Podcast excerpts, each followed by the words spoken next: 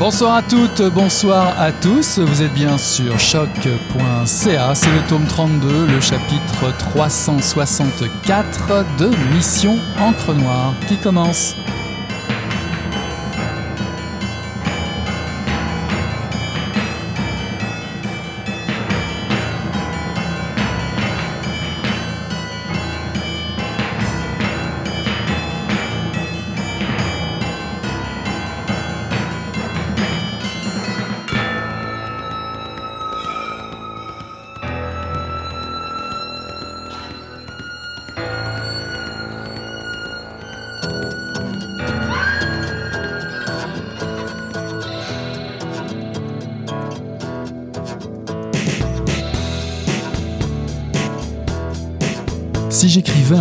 Fin du monde, il commencerait peut-être ainsi.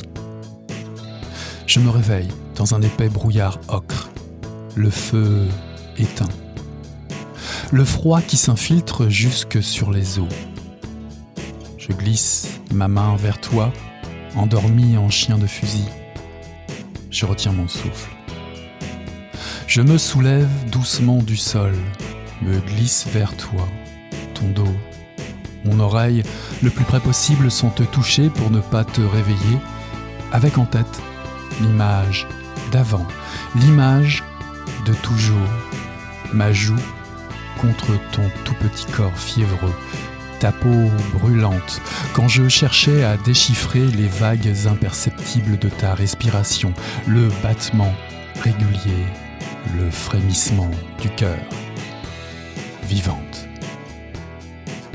Ce matin, tes longs membres recroquevillés, le dessin de tes vertèbres et de tes côtes me rappellent le tracé d'une mangrove comme celle devant lesquelles nous sommes restés en silence une fois, émerveillés. Bell Island et sa nature protégée, les alligators dont on devinait le regard immobile dans l'eau épaisse et tout autour les petits crabes qui grimpaient le long des branches, les hérons et les flamands élégants. Ce matin, comme tous les matins, je cherche le murmure de la vie, lové dans les bras de cette nuit dont on ne sait plus si elle commence ou si elle finit. Je me demande souvent de quelle couleur sera la fin du monde. Bonsoir à toutes, bonsoir à tous. Ceci est un extrait de Pompière et Pyromane de Martine Delvaux, paru en 2021 aux éditions Héliotrope dans la série K. Le monde brûle la chandelle par les deux bouts. Les mauvaises nouvelles s'accumulent de jour en jour concernant l'état de notre planète. Face à la crise climatique, Martine Delvaux refuse de baisser les bras. Elle décide de s'unir au combat que mène la génération de sa fille, celui de ces femmes libres, penseuses, solidaires et volontaires, militantes ou sacrifiées sur l'autel de l'histoire, qui choisissent de résister aux empêcheurs de tourner en rond, aux langues de bois, aux mots usés, aux mensonges et aux abus de toutes sortes.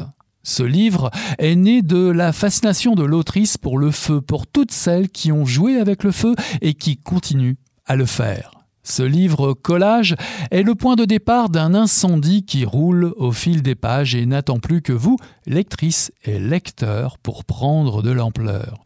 Je vous propose de partager le feu sacré de l'autrice ce soir à Mission Encre Noire. Je reçois Martine Delvaux. Bonsoir Martine. Bonsoir Eric. Romancière et essayiste féministe, vos nouvelles parutions sont toujours très attendues. Vous avez publié Thelma, Louise et moi, Blanc dehors, finaliste du prix des libraires et du prix du gouverneur général, Rosa Mère, C'est quand le bonheur, Le monde est à toi, Les filles en des Barbie au Pussy Riot et plus récemment, Je n'en ai jamais parlé à personne, ainsi que le Boys Club qui a remporté le Grand Prix du livre de Montréal. Ce dernier livre s'inscrit dans le prolongement d'une première lettre à votre fille, publiée sous le titre Le monde est à toi, paru en 2017 chez Héliotrope, à ceci près qu'une citation de Greta Thunberg est mise en exergue. Let's call their bullshit, annonce-t-elle. Ceci annonce-t-il justement un ton radicalement différent cette fois-ci? Oui, oui, Absolument. Je pense que l'enjeu du livre, c'était de trouver euh, sur quel ton m'adresser à elle. Contrairement à, euh, au monde toi où alors Éléonore avait, avait 14 ans, il s'agissait de euh, réfléchir à la transmission féministe, à ce que c'était une mère féministe, et je m'adressais donc à une jeune adolescente. Et je réagissais à l'époque aussi à tout ce que les gens me disaient quand je leur disais, bon, on me disait quel âge elle a, et je disais elle a 14 ans, et, on répliquait tout de suite, oh mon Dieu, quelle horreur. Et donc, je, répondais un peu à ça en disant, mais qu'est-ce qu'on colle sur la peau des ados? Qu'est-ce qui est euh, euh, si horrible de l'adolescence et en particulier des filles? Adolescentes? Donc, ça, c'était le monde est à toi. Quatre ans plus tard, mes éditrices me demandent de, continuer, si on veut, la réflexion, mais là, c'est plus du tout la même chose. Euh, parler à une jeune adulte et en plus à une jeune adulte qui, elle, regarde cet horizon qui, est le sien, euh, qui est plutôt euh, obscure, qui est troublante, qui est même horrifiant.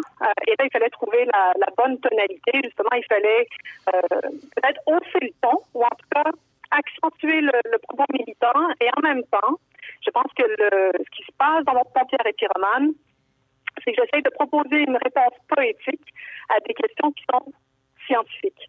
Et, et c'est ce qu'on appelle aujourd'hui un peu l'éco-littératie, c'est-à-dire comment on fait pour transmettre le message qui concerne le réchauffement climatique, alors que ce sont des questions tellement complexes, euh, énormes, impossibles à attraper pour les citoyens ordinaires euh, et les citoyennes ordinaires dont je suis.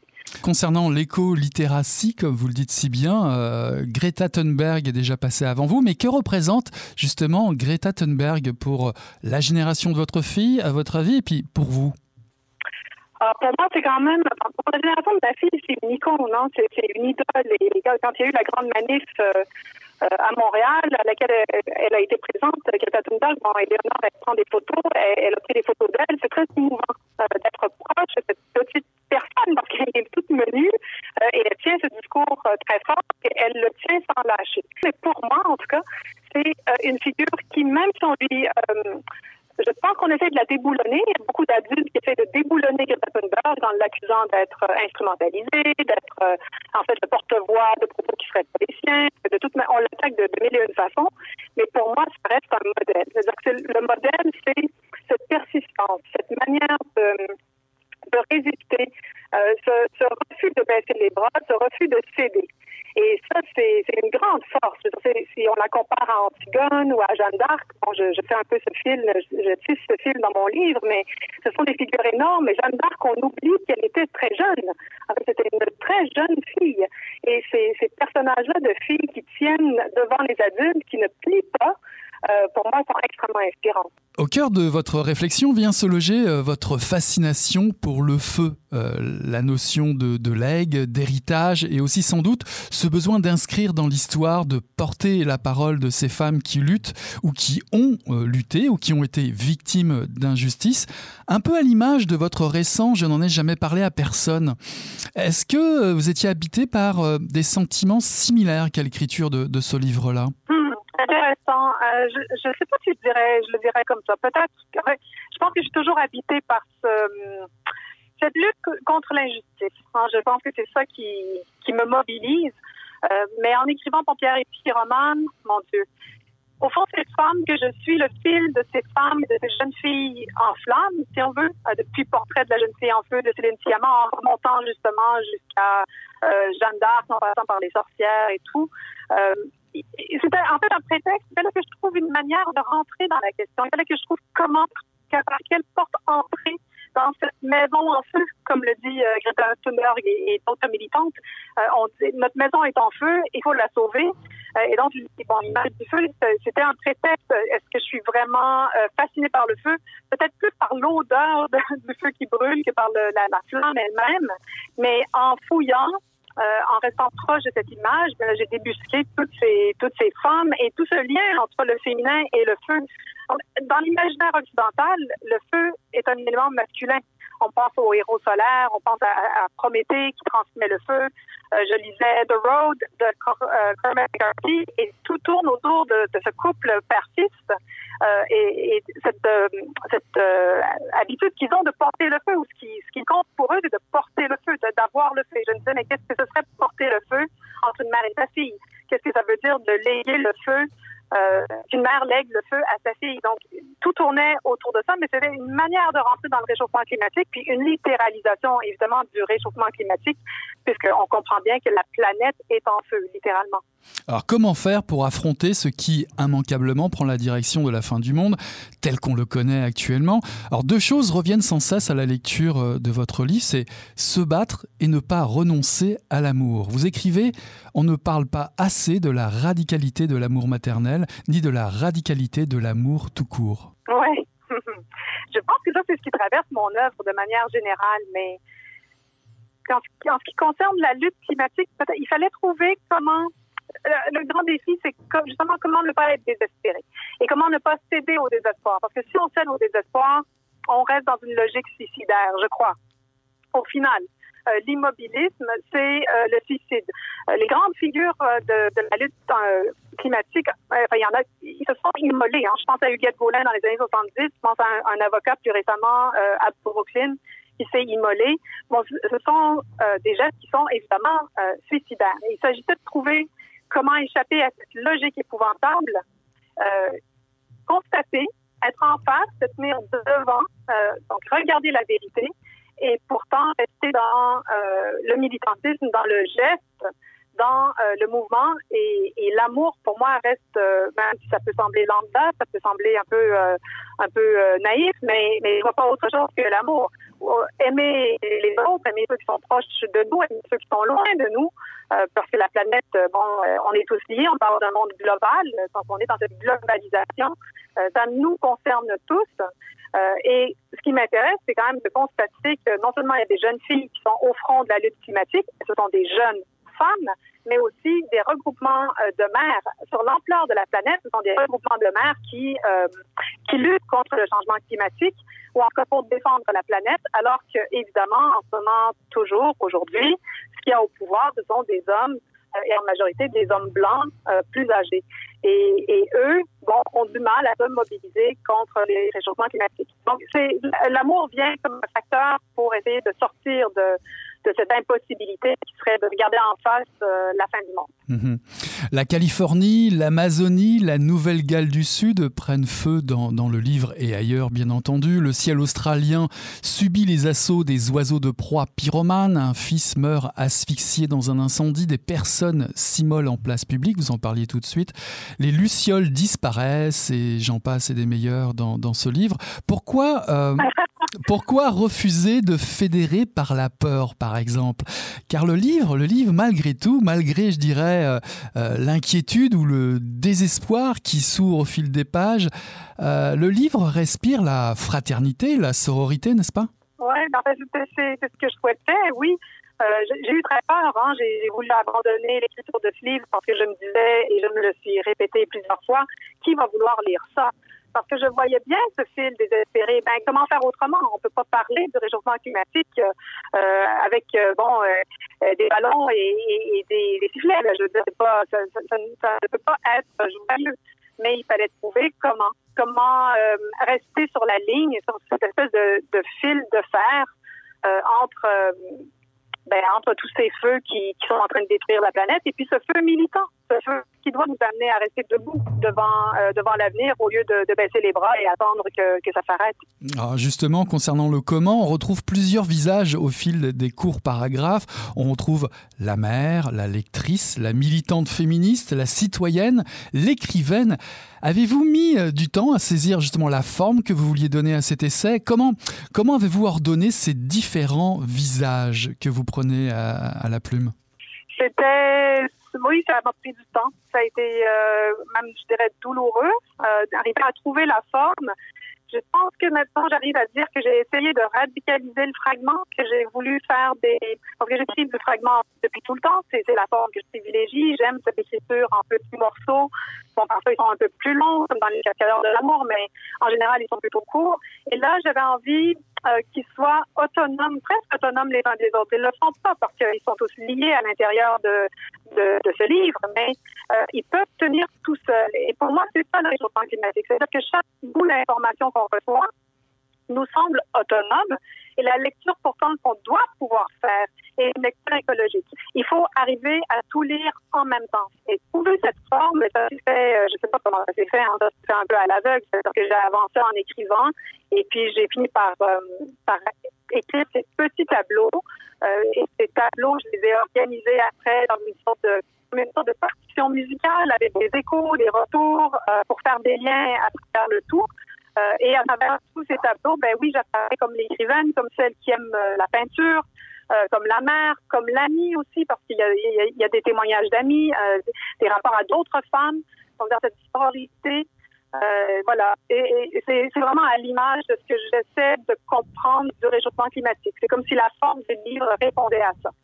À plusieurs reprises, vous esquissez comme un plan, plusieurs idées pour un roman de fin du monde. Est-ce un souhait à venir, à venir, ou avez-vous eu comme une hésitation avec ces livres entre l'essai, la fragmentation, le roman? Oui, je pense qu'au départ, parce que c'est quelque chose qui m'habite depuis, euh, depuis plusieurs années, quand même, je savais que je voulais écrire sur euh, le réchauffement climatique. Et puis bon, je, je, je, peux le dire parce que je ne sais pas si ça va euh, aboutir un jour, mais, mais j'avais comme idée d'écrire l'équivalent de la route dont, je parlais tout à l'heure de Cormac McCarthy, mais au féminin, en me disant, mais qu'est-ce que c'est l'équivalent pour deux femmes, une mère et sa fille, qui se retrouvent sur la route, c'est l'apocalypse, elles sont seules. C'est sûr que c'est pas du tout la même chose. Euh, Cormac McCarthy met en scène des cannibales. Moi, je me disais, mais le, plus grand risque pour les femmes, ce serait de, de, se faire violer. Donc, j'étais là-dedans dans cette logique-là et j'étais de penser ça. D'où les fragments qui parsèment le, livre, qui sont des fragments euh, fictifs de, mon imaginaire de la fin du monde, si on veut. Mais bon, après, est-ce que ça donnera lieu à un vrai roman un jour? Je je sais pas. Mais pour le coup, on dirait que dans l'urgence et puis dans l'idée d'une euh, suite au monde est à toi, ben, je me suis retrouvée intégrée parce que je voulais aussi qu'on ait accès à mon imaginaire de la fin du monde, si on veut. Je me suis souvent demandé de quelle couleur serait la fin du monde je ne sais pas de quelle couleur elle serait, mais elle est peut-être pas noire à la fin du monde. Et c'est autour de ça que j'ai essayé d'écrire. Mhm. Alors, comment, comment porter ce feu qui vous habite, ce, besoin de défendre des idées différentes, d'avancer, de ne plus rester dans l'attentisme, euh, partager l'urgence, développer l'empathie, la générosité, cela, cela passe inévitablement par soi et dans votre cas, par des livres, des mots, des gestes, des émotions. Des émotions pour, euh, pour donner l'étincelle? Oui. Pour euh, animer l'imaginaire, c'est dans tout mon travail, c'est ce qui m'habite. Hein. Quand c'est dans le Boys Club, je débusque la figure du Boys Club dans les dans les romans, dans les, téléséries, pardon, au cinéma, les filles en série, j'ai débusqué la, la, figure dans les publicités, dans les téléséries, dans des romans. Euh, dans tous les cas, on est des êtres euh, composés, fabriqués de mots, d'images, d'histoires, et ce sont nos pantoufles. On s'installe là-dedans. Donc, comment faire pour mobiliser, sinon en passer par l'imaginaire, donc en passer par la poésie? Et ça, c'est euh, donc quand j'ai vu le portrait de jeune fille en feu de, de Céline Sciamma, y un moment où elle, discute euh, euh d'un passage dans les métamorphoses de vide et euh, elle, hésite entre la, réponse du poète et la réponse, on pourrait dire, du scientifique. Et, c'est vrai que c'est la réponse du poète, au fond. Moi, je me suis dit, mais c'est dans la réponse du poète que peut-être il y a une possibilité d'être euh, mobilisé parce que la réponse du poète, c'est la réponse des mots, c'est la réponse de la beauté, c'est la réponse de la couleur, de l'art. Et peut-être qu'on a tendance à minimiser l'impact que, peut avoir la littérature ou le cinéma, la musique sur notre mobilisation euh, face au changement climatique. Mhm. Vous citez énormément de, de monde, de, à beaucoup d'écrivaines, de, poètes et autres, mais il y a une figure, vous en avez parlé déjà tout à l'heure, qui revient euh, souvent, c'est celle d'Huguette Gaulin. Euh, que représente-t-elle pour vous? Ah, euh, c'était une figure d'une grande tristesse pour moi. Euh, je pense qu'elle habite mon imaginaire sans qu'on on la connaît pas tant que ça. Hein. Huguette Gaulin, on sait qu'elle s'est immolée sur la place Jacques Cartier. On sait qu'elle a été bon. Elle a écrit euh, Lecture en vélocipède, qui est un magnifique euh, recueil de poésie. Euh, elle avait un fils au moment où elle s'est enlevée la vie. Euh, elle a laissé des carnets. Elle a inspiré la chanson de, de Plamondon, chantée par Diane Dufresne, Hymne à la beauté du monde elle est dans notre imaginaire, Huguette Gaulin, mais d'une manière presque euh, souterraine, parce que rarement on, parle d'Huguette Gaulin comme telle. Et j'ai voulu retourner vers elle, même si bon, elle fait l'objet de quelques fragments. Je ne me suis pas penchée sur son œuvre de manière plus euh, précise que ça. Je l'ai lu, mais euh, j'en ai pas fait un objet de recherche. Mais je voulais la ramener à notre pensée, la ramener à notre souvenir, parce que quand elle s'est immolée dans les années 70, à cause du réchauffement climatique déjà. C'est une lutte, une lutte qui est récente, mais elle ne l'est pas. Euh, les, premières, les premiers événements euh, de Greenpeace, bon, tout ça, ça remonte à, déjà beaucoup d'années. Et, euh, et, voilà, c'est une manière aussi de, tirer la crise climatique vers le Québec. C'est-à-dire, ben, au Québec même, à Montréal, ce, geste a eu lieu. Et puis, il a été copié. Il y a d'autres femmes qui se sont immolées. Enfin, c'est quand même quelque chose de très bouleversant. Et c'est un geste extrêmement radical. Bon, il y a la radicalité en tout ça hein, qui revient tout le long du livre. Euh, jusqu'où on est prêt à aller. Bon, c'est sûr que je, je, loin de moi l'idée de dire que l'immolation est une, est une bonne idée, là, est un geste militant euh, qu'il faut qu'il faut considérer, pas du tout. Mais ce geste-là est extrêmement bouleversant et elle n'est pas la seule à l'avoir euh, à l'avoir fait. Et, et, voilà, je voulais la ramener à notre euh, mémoire. Mhm. On a beau le savoir, il n'est plus temps de niaiser. Hein. Le dernier rapport du GIEC déclare que le futur catastrophique peut encore être évité. Au grand mot, les grands remèdes, lorsque vous citez euh, Marjolaine Beauchamp, No shit motherfucker, ou euh, Édouard Louis, la littérature doit répondre à cette urgence. Les mots doivent être sans équivoque, selon vous. Il faut se positionner. Alors, euh, la littérature peut-elle prétendre jouer un rôle de contre-pouvoir? À ce titre, d'ailleurs, à ce titre, je rappelle que euh, les éditions Héliotrope vont euh, souligner leurs 15 ans d'existence, une maison d'édition euh, qui vous porte depuis très longtemps. Euh, pour cela, euh, les éditions Héliotrope proposent une série euh, d'entretiens, euh, de débats, de conférences qui débutent dès le 2 octobre et ce jusqu'au 18 novembre dans différents lieux euh, li de librairie ou de, de, de lieux de conférences un peu partout à Montréal. Et évidemment, il y en a une euh, en votre compagnie, euh, chère lectrice et lecteur, vous allez avoir la chance de rencontrer Martine Delvaux le 4 novembre à la librairie du Square à Outremont en compagnie de Louise Dupré et de Mathieu Leroux. Et comme par hasard, le sujet de débat, c'est à quoi sert la littérature? Alors ma question évidemment revient à cela. Est-ce que la littérature quel est quel, quel rôle ou quel pouvoir pourrait avoir euh, cette littérature même si c'est une question un peu bateau et toujours aussi difficile mais y a-t-il des réponses? Euh, il faut avoir euh, je pense qu'il faut avoir espoir. Enfin, il faut considérer qu'il y a un pouvoir à la littérature. Je pense qu'il y, a le pouvoir d'expliquer. de, il y a plein, bon, il y a quand même beaucoup d'informations, si on veut, dans Pompière et Pyromane. Ça passe par la poésie, ça passe par le lyrisme, mais il reste que j'essaye quand même de mettre sur la table un certain nombre de choses euh, qui sont bon, des, infos pragmatiques. Euh, J'y crois. Je, crois que la littérature n'est pas la réponse ultime, mais elle est une des réponses possibles. Et après, bon, les livres existent, il faut qu'ils soient relayés, comme vous faites là. En, en m'interviewant, vous permettez un relais. Il faut que les médias fassent le relais aussi euh, des objets culturels de, manière générale. Et si les objets culturels portent un message euh, politique, ils le portent tout le temps, hein, d'une manière ou d'une autre. Les objets culturels sont politiques euh, et les médias les relaient. Et je, je crois à ça. Je crois que la mobilisation est comme un bâton dans une course à relais. On le passe, on se le passe d'une personne à une autre, et la littérature est un de ces bâtons-là. Mmh. Vous écrivez il faut écrire contre les apôtres du bien-être, contre les gentils, contre les oreilles bouchées, contre les méchancetés, contre les tactiques pour blanchir notre monde. Écrire pour toi, pour vous, avec vous. Comment ce, ce bâton, non pas pour gagner, mais pour lutter, pour vivre ensemble mieux Cela Cela passe par une politique de vie, par plus, par plus d'éthique, selon vous? Oui, je crois. Oui, je crois que ça passe par plus d'éthique. Je pense que ça, ça malheureux, malheureusement pour euh, pour euh, les privilégiés, ça passe par la, la faut accepter de céder des privilèges, faut accepter accepter de céder un peu sa place. Euh, la, la, le combat climatique, ce n'est pas qu'une question de température ou de feu justement ou d'inondation, c'est aussi une question de droits humains. Tout est lié et euh, il n'y aura pas de logique. Euh, moi, je peux dire, bon, il n'y aura pas de sauvegarde du monde dans la, perspective de la crise climatique s'il n'y a pas euh, de véritable euh, prise en compte d'enjeux éthiques qui concernent les rapports entre les êtres, euh, humains. Donc oui, ça, demande une mobilisation éthique. Est-ce qu'on en est là? Est-ce qu'on va jamais y arriver? Je sais pas, mais bon, les féministes, les, écologistes, les anti-racistes, enfin, on est extrêmement nombreux à se battre pour un monde plus éthique. Donc, je crois qu'on qu doit continuer.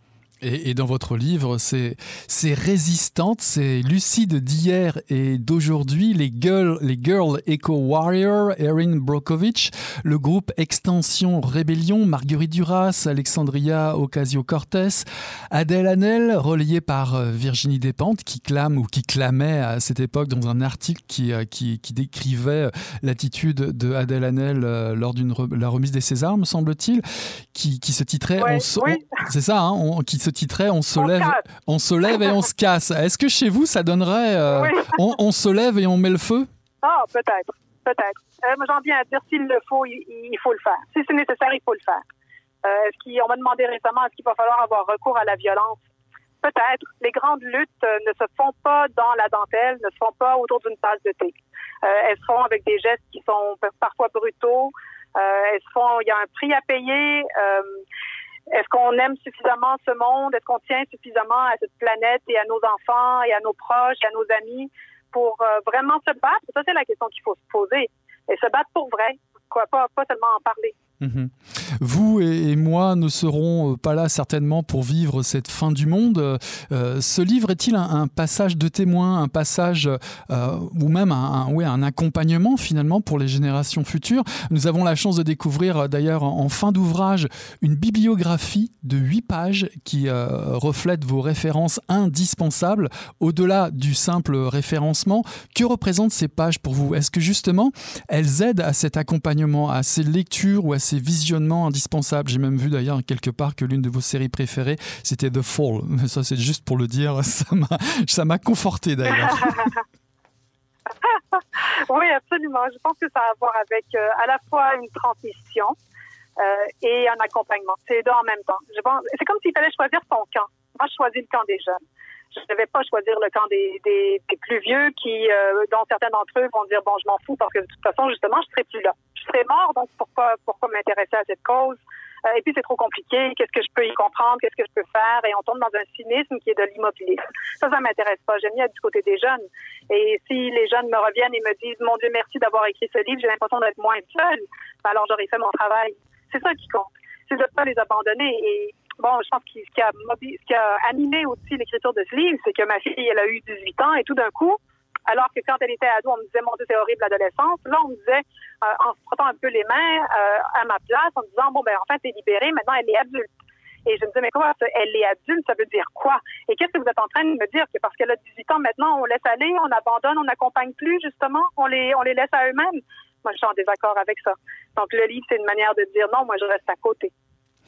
Comment mettre le feu aux poudres? Comment partager cette fascination euh, pour le feu, celui qui soigne, celui qui brûle Comment rendre hommage à toutes celles qui ont joué avec le feu, parfois au prix de leur vie? Pompière et pyromane de Martine Delvaux, paru en 2021 aux éditions Héliotrope dans la série K. Merci beaucoup Martine d'être passée à Mission Crenoir.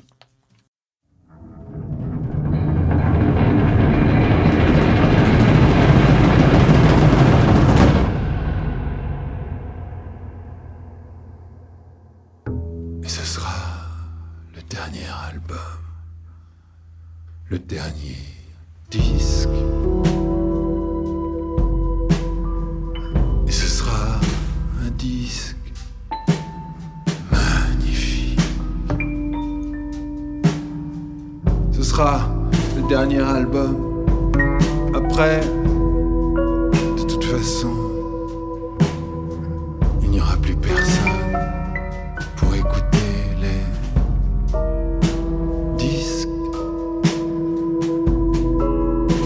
fin de partie, fin de siècle. Tout se termine ici sur Madelson, numéro 7.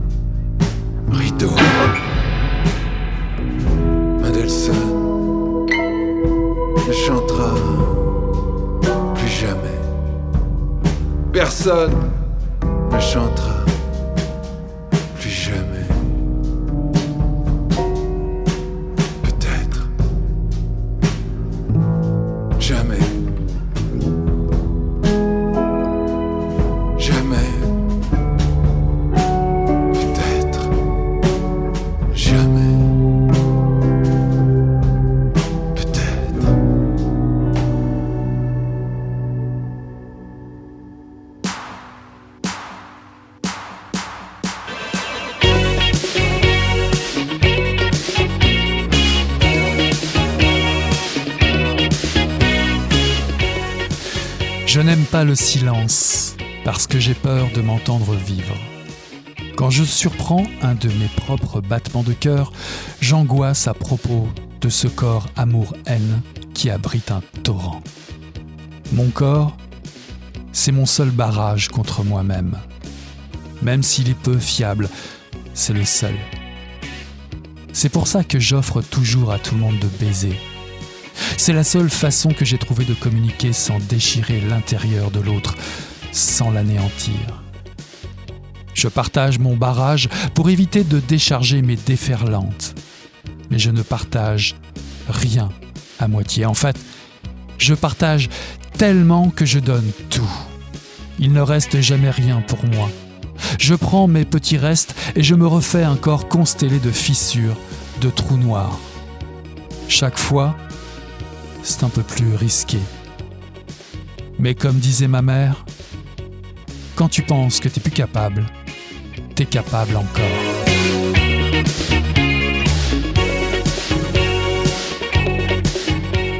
Ceci est un extrait de Y avait-il des limites? Si oui, je les ai franchies, mais c'était par amour, ok, de Michel Lapierre Dallaire, paru en 2021 aux éditions La Mèche. À l'annonce du suicide de sa mère, la narratrice snap. Elle a 27 ans. La veille des funérailles, alors qu'elle dort dans son ancienne chambre, elle entend sa voix à elle, qui se confond avec celle de sa mère. La douleur est telle, insidieusement, elle glisse vers un point de non-retour. Le corps se déconnecte de la conscience. Les émotions qui la submergent peuvent l'avaler à tout moment, tout entière, dans un dernier trip, à tout détruire sur son passage, elle inclut. Michel Lapierre Dallaire écrit comme on brûle un certificat de naissance pour écrire sur la maladie mentale. Un témoignage livré à fleur de peau, le corps transpercé par les agressions multiples qu'on lui fait subir. Comme le déclare l'autrice, il fallait sacrifier quelqu'un pour écrire ces histoires, pour les faire lire à des gens qui ne souhaitent jamais les vivre. On comprend assez vite que le cadre du livre ne suffit pas. Il n'empêche que l'autrice maîtrise sa verve comme sa rage de vivre comme jamais dans ce premier roman. Comment l'autrice a-t-elle relevé ce défi? Comment faire rentrer un témoignage aussi puissant sur la maladie mentale, les violences sexuelles et familiales et les relations amoureuses dans le format d'un livre? J'accueille Michel Lapierre Dallaire ce soir à Mission Encre Noire. Bonsoir Michel. Bonsoir. Vous êtes originaire du lac Saint-Jean. On apprend que vous avez déménagé 22 fois entre Saint-Félicien et Gatineau, que vous aimez les sandwichs au pain blanc Gadoua, aux tranches de fromage orange Kraft et à la Miracle Whip. Vous peignez? Et vous dessinez. Et l'on apprend également que vous souhaitiez devenir princesse, ballerine, sirène, enfant. Alors, ma première question, est-ce que le fait d'être une jeune autrice vient combler toutes ces attentes? Oh mon Dieu, ben oui, en fait, bien plus que que qu'est-ce que j'avais d'attente en fait. Puis euh, là, heureusement, je suis très heureuse de dire que les les sandwichs au pain blanc gadois et euh, au fromage orange, ce sont plus mes préférés maintenant, mais à l'époque, ça l'était. Et puis euh, princesse ballerine sirène, c'est beaucoup trop de travail, ça ça convenait pas du tout pour moi, donc être autrice, c'était vraiment mon mon chemin. Alors évidemment, c'est un drôle de titre que celui de votre premier roman. Euh, y avait-il des limites? Si oui, je les ai franchies, mais c'était par amour. Ok. En même temps, en même temps, la dédicace du livre dit euh, à José pour qu'on arrête de nous couper la parole. Alors pourquoi ce titre? Est-ce pour effectivement arrêter qu'on vous coupe la parole? Euh, oui, ben c'est une, belle observation. En fait, le titre était à la base un poème dans son intégralité que j'avais dans un, un, ancien manuscrit qui avait été refusé à l'époque. Puis en relisant certains passages avec une amie, euh, on a dit ben voyons, c'est ça le titre, c'est sûr que ça peut pas être autre chose parce que il n'y a pas de ponctuation, c'est trop long, les gens doivent reprendre leur souffle pour le dire du début à la fin. Il y en a même qui se découragent euh, au milieu puis qui raccourcissent tout ça. Il y avait-il des limites? Puis je trouve que ça illustre bien euh, l'état mental puis euh, puis tout ce qui est écrit dans le fond dans le dans le livre. Donc oui, c'est ça. Faut reprendre son souffle. Puis c'est une façon, entre autres, de oui, de pas couper la parole, en fait, de dire euh, voici ce que j'avais à dire. On était soufflé, on dit du début à la fin. Après, on prend notre souffle, mais au moins, euh, puis dans un livre, en fait, il n'y a pas. Euh, personne peut me couper la parole, en fait. on peut déposer le livre, mais quand on reprend le livre, c'est encore ma parole, puis. Voilà, donc c'est une belle observation. Vous nous invitez à reprendre notre souffle, à découvrir le monde de votre narratrice, un monde justement bah, où les limites sont floues. Euh, en santé mentale, les limites, finalement, euh, ça ne veut pas dire euh, grand-chose. Hein. D'ailleurs, votre narratrice dit « j'explose et j'implose sans arrêt ». Oui, ben en fait, ce livre-là traite beaucoup aussi du trouble de personnalité limite. C'est jamais nommé dans le livre, mais c'était voulu. En fait, c'était pour pour donner une idée aux lectrices et lecteurs ce que ça peut faire, en fait, de vivre avec ce trouble de personnalité limite-là sans le savoir. Parce que euh, ça fait pas longtemps, en fait, que, que, que j'ai su que j'avais ce, ce, trouble de santé mentale-là. Puis tout ce qui est écrit dans le livre a été vécu avant. Donc, quand on sait pas, en fait, euh, qu'est-ce qu'on qu'est-ce qu'on a, pourquoi ça fonctionne jamais comme les autres, pourquoi est-ce que euh, on est toujours de trop ou de travers ou on marche pas euh, dans la même cadence que les autres, ben euh, ça peut ça peut devenir justement les limites sont floues, les limites sont pas placées aux bons endroits. Quand, quand je parle d'un monde qui a priori dépasse, je dirais, l'imagination de n'importe quelle lectrice ou lecteur, c'est qu'il y a un avertissement en début de livre que j'ai trouvé surprenant a priori, hein, euh, comme si parler de maladie mentale, euh, ben ça ne devait pas être se confronter à un monde, à un monde ben, qui change, qui a des codes différents, euh, les douleurs sont complètement différentes, que, que finalement vous allez nous parler de comportements hors normes, on va dire avec des grosses guillemets. Mm-hmm. Mais en fait, c'est que c'est quelque chose de plus en plus fréquent, puis je trouve que c'est une très bonne chose. Dans le fond, sur euh, même sur les réseaux sociaux, euh, dans, dans les publications, on voit beaucoup de, de trigger warning, là, entre guillemets. Puis euh, moi, ça m'a personnellement beaucoup aidé et ça continue de le faire.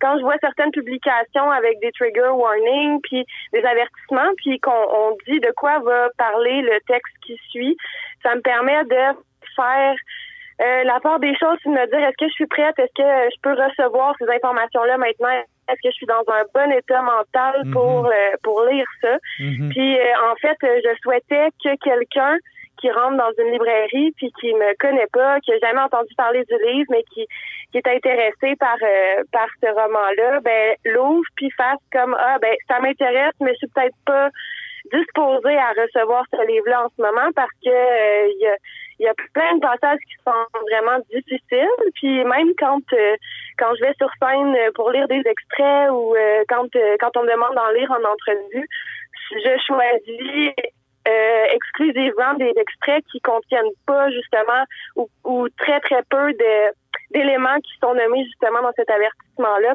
Mhm. Pierre-Nicolas Rioux illustre la couverture du roman ainsi que d'autres dessins au charpie euh, dans le livre. On y découvre des membres, un corps par des traits très simples, mais pas de visage. On dirait euh, une sorte de test de Rorschach euh, qui sert à, évaluer la personnalité du sujet. Comment, comment avez-vous fait votre choix avec lui ou les éditrices ou les éditeurs pour ces dessins? Qu'est-ce qui vous a accroché?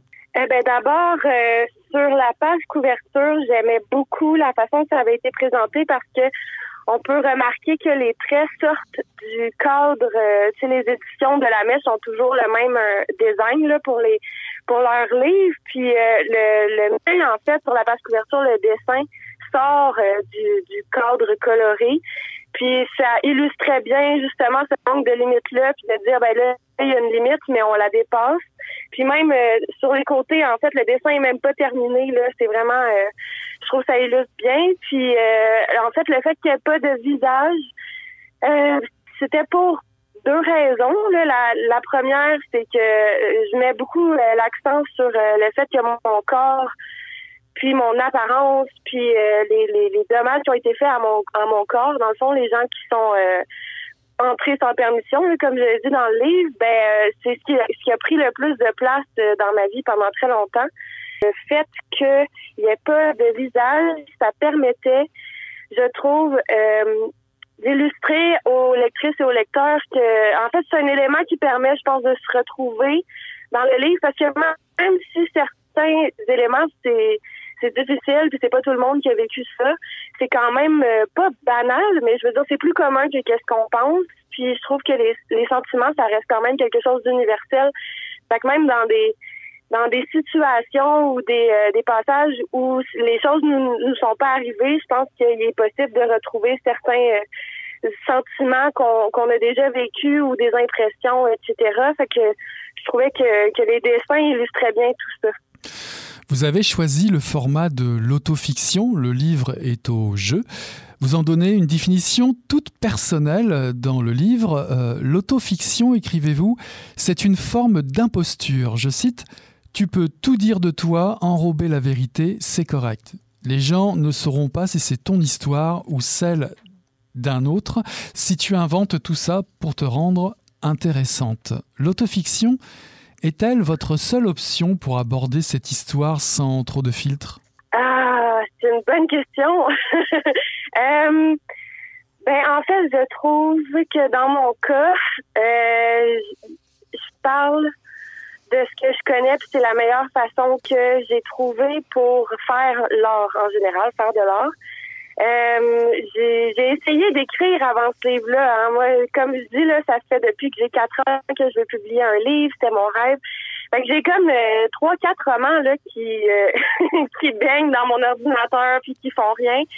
Puis des, des poèmes, puis toutes sortes de choses, mais il manquait quelque chose d'authentique. J'avais l'impression qu'il y a une sincérité qui était pas là. Puis euh, en fait, j'ai écrit ce livre-là en un mois et demi sans savoir que, que quelqu'un allait le lire. Puis je pense que le fait qu'il n'y ait pas eu ce filtre-là, ça m'a donné la, la, la liberté de, de, de dire les choses comme je les ai ressenties, comme je le pensais, comme moi je les ai vécues. Puis c'est vraiment le fait que euh, c'est ça, je savais pas que j'écrivais une autofiction, je savais même pas que j'écrivais un livre là à la base. c'est comme après les rencontres avec mon mon éditeur puis tout ça que lui m'a dit ben écoute on fait un livre puis on va le publier. Moi j'étais complètement euh, euh, là, je, capotais parce que en fait euh, c'était vraiment un, un acte super intime puis à la limite tout simplement curieux de faire lire ça à quelqu'un qui avait une bonne euh, carrière là, dans le milieu littéraire pour avoir des idées de, comment améliorer puis tout ça. Fait que c'était pas euh, c'était pas nécessairement destiné à la base à être lu par tout le monde, mais bah là j'ai vraiment tout de suite envie de vous poser, mais qu'est-ce que cela représente pour vous d'être d'être une écrivaine? Parce que je vous cite, j'ai des tourments pour ceux qui n'en ont pas. Il fallait quelqu'un pour se sacrifier, pour raconter les drames pour que l'on sache ce que ça fait de vivre avec toute cette violence. Être écrivaine pour vous, c'est se sacrifier? Je pense que dans certains aspects, oui, mais je trouve que c'est surtout euh, une façon de, je parle beaucoup aussi de la révolte dans, dans mon livre, puis je trouve que c'est la manière la plus saine et la moins destructrice d'être révolté que moi j'ai trouvé pour moi. Je pense que prendre la parole euh, sous, toutes ses formes, c'est super important euh, dans le respect de soi et d'autrui. Mais moi, c'est l'art, ça passe par l'art, par l'écriture. Donc, c'est comme ça que, moi, je prends parole. Donc, c'est ce, se sacrifier, je dirais que ça, a l'air un peu péjoratif euh, comme ça, mais je dirais certainement que c'est, ma façon à moi de, de prendre acte puis de dire les choses. Mm-hmm. C'est moi, ça te tente-tu Ce sont les premiers mots dès les premières pages, dès la première page. Le ton est direct.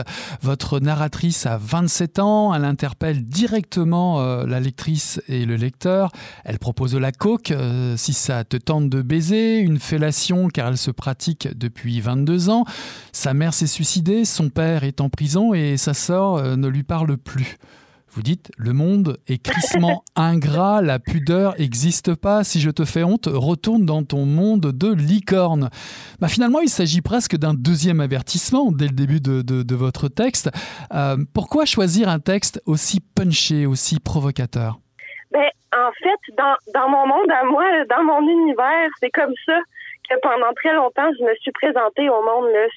C'est l'écriture de ce passage-là très intense, mais euh, c'est juste raconter comment est-ce que moi j'entre en, relation. J'ai entré en relation avec certaines personnes dans, dans le contexte euh, dans un bar où je prends un verre.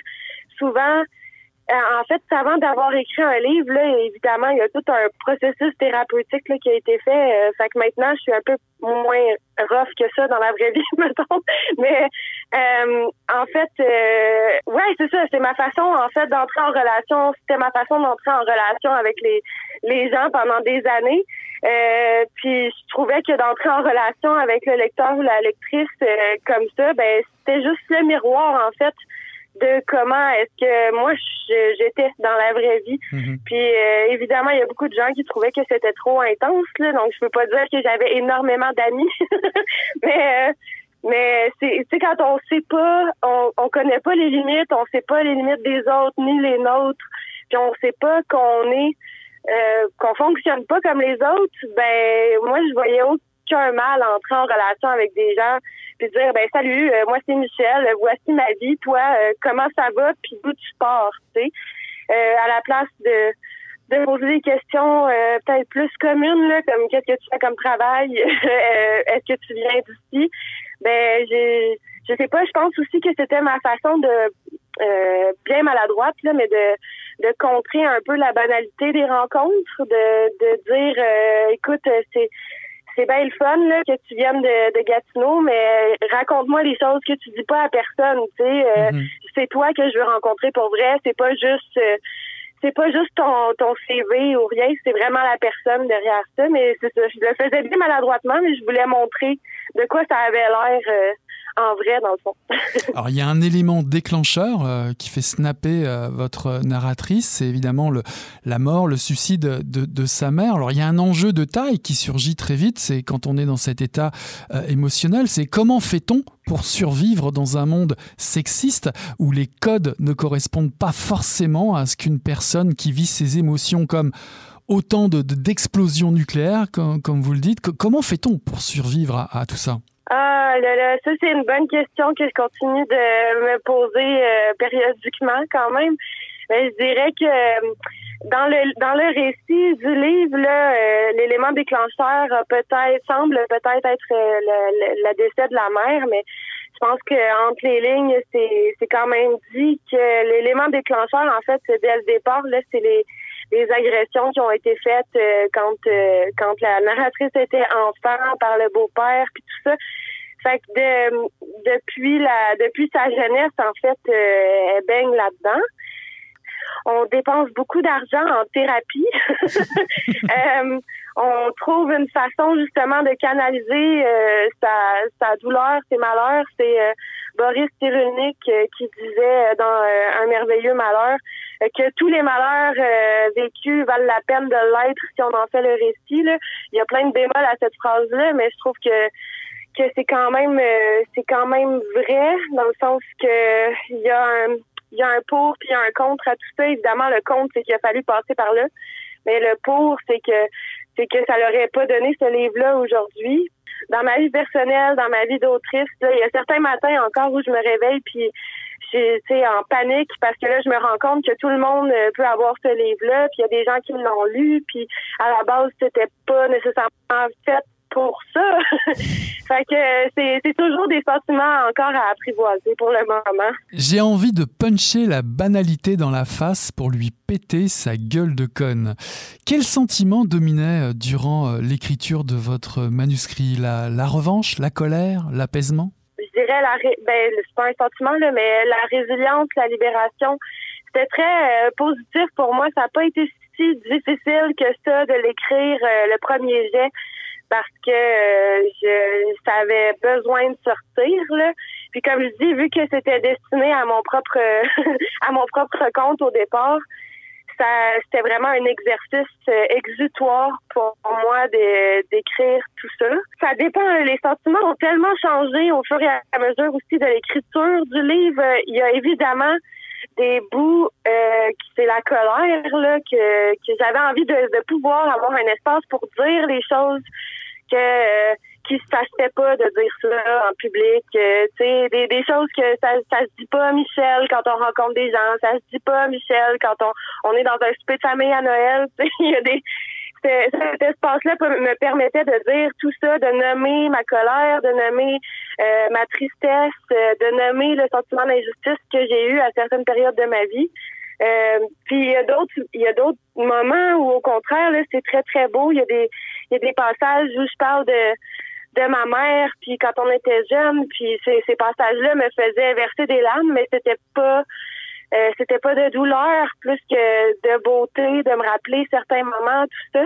Euh, quand euh, le, mon éditeur me demandait, par exemple, de replonger dans certains passages, puis de, de, de, rajouter certaines informations ou de développer davantage sur certaines certaines choses, ben je trouve je trouvais ça difficile parce que il fallait que je me replonge non seulement dans le moment, mais dans l'émotion que j'avais eue pour écrire ce passage-là, parce que si si je le faisais d'une façon plus euh, plus pragmatique ou méthodique, ça c'était pas là. là c'était moi j'écris vraiment avec mes émotions, fait que c'était tout un, travail de c'était un peu faire euh, faire des montagnes russes là, cette histoire-là.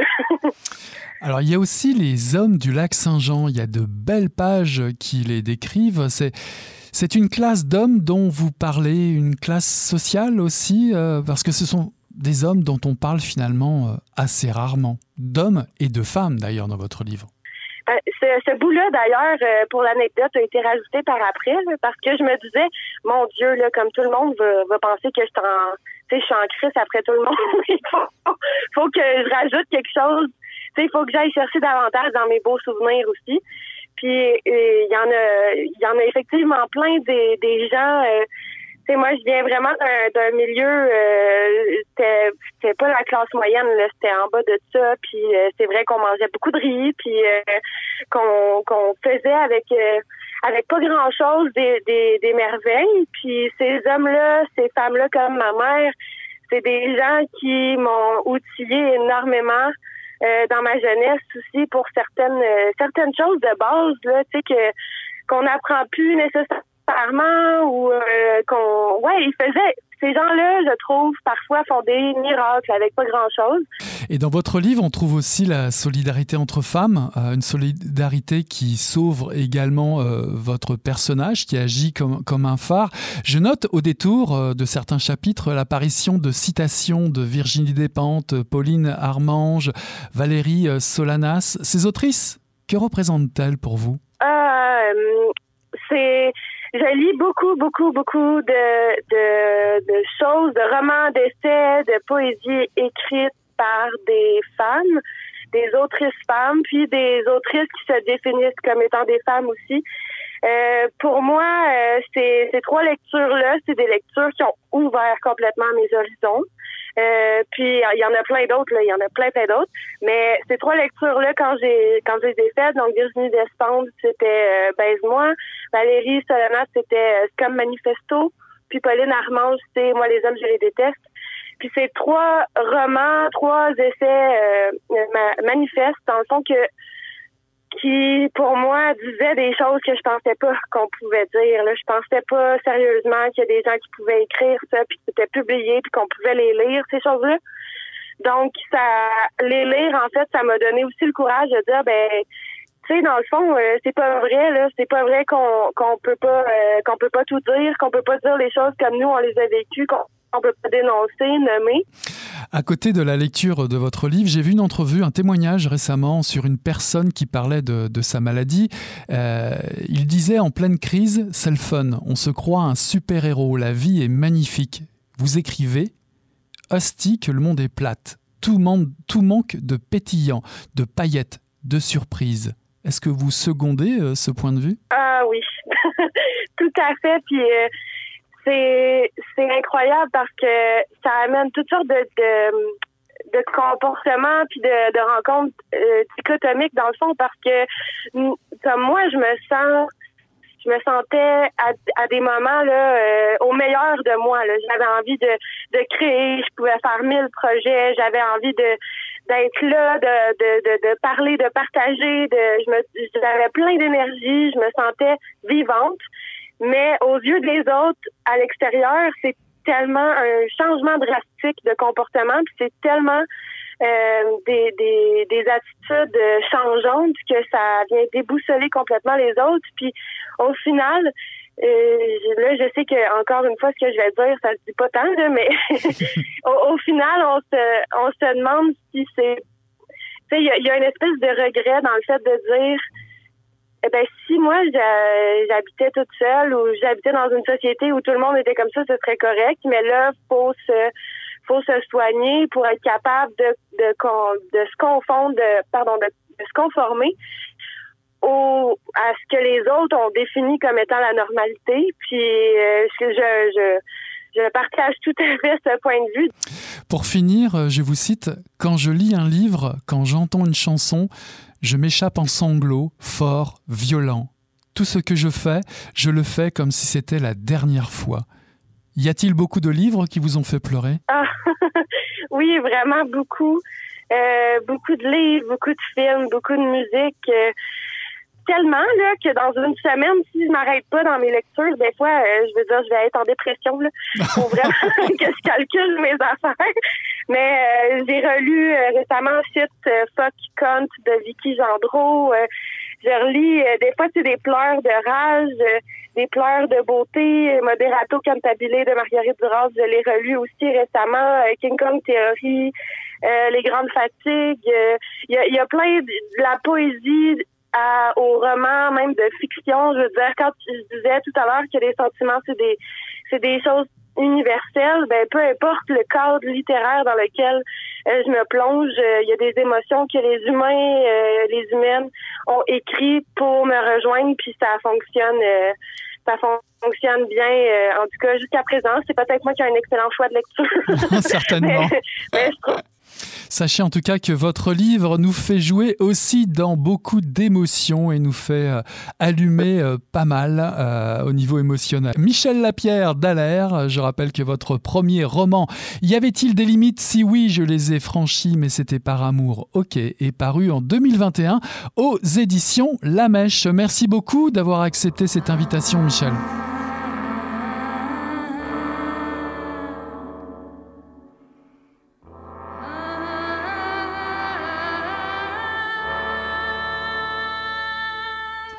Voilà qui conclut Mission Entre Noirs pour ce soir. J'ai eu le plaisir de recevoir en entrevue en première partie Martine Delvaux pour nous présenter Pompière et Pyromane, paru en 2021 aux éditions Héliotrope dans la série car en seconde partie d'émission, j'ai reçu Michel Lapierre d'Alaire pour Y avait-il des limites? Si oui, je les ai franchies, mais c'était par amour, ok, paru en 2021 aux éditions La Mèche. Voilà, on tourne la page et on se dit à la semaine prochaine. Bye bye.